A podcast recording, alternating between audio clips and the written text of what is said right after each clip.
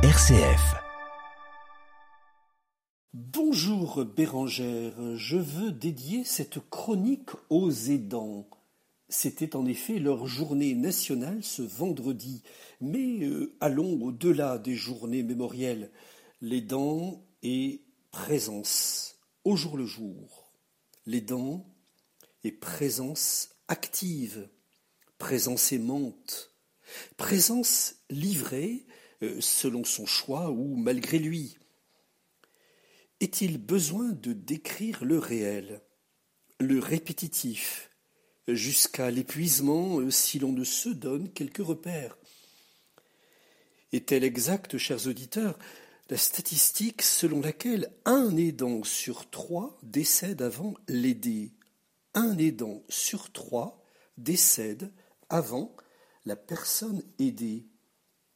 Cet ordre de grandeur est révélateur, révélateur d'une espérance de vie qui se prolonge qualitativement quand l'aider est bien soigné, mais aussi révélateur du risque de submersion qui menace les dents.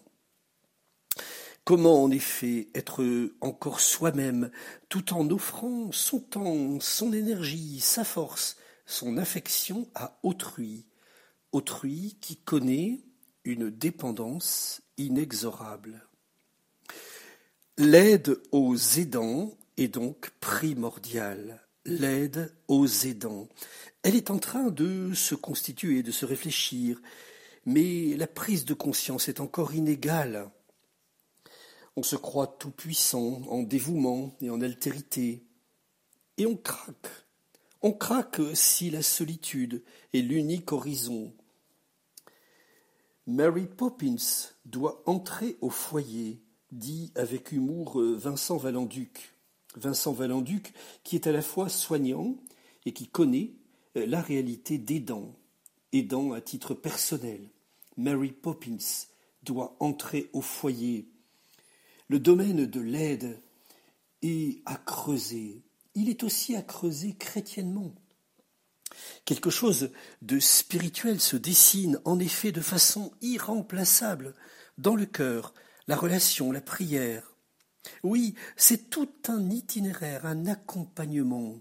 Merci aux réalités sociales et aux réalités d'Église qui déjà travaillent cette dimension.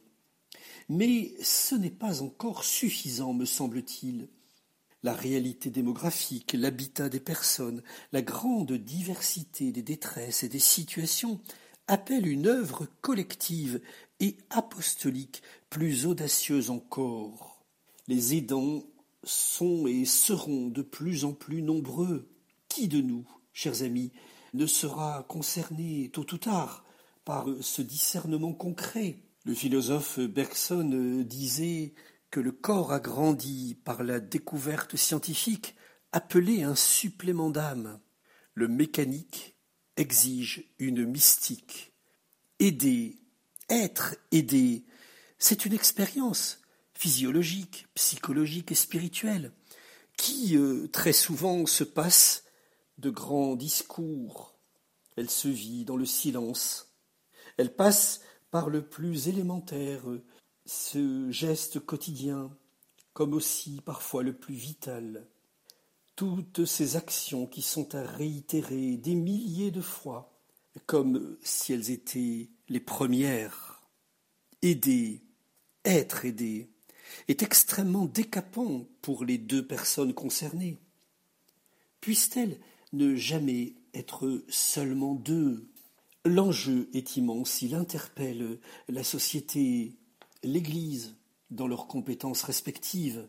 Regardez, euh, chers amis, concrètement, regardez combien de visages familiers euh, disparaissent euh, comme ça de nos réunions, de nos différentes activités, de nos Eucharisties.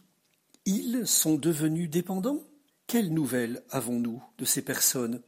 Peut-être aussi ces personnes sont-elles happées, happées par la relation d'aide. Qui pensera à tous ces visages, qui viendra vers eux? Cette modeste parole dominicale veut tout simplement les rejoindre dans une estime, dans une pensée, dans une reliance dont RCF a le secret, la capacité radiophonique. Oui, cette parole veut vous rejoindre et vous bénir. Amitié et bénédiction à vous tous. Nous avons aujourd'hui pour aimer.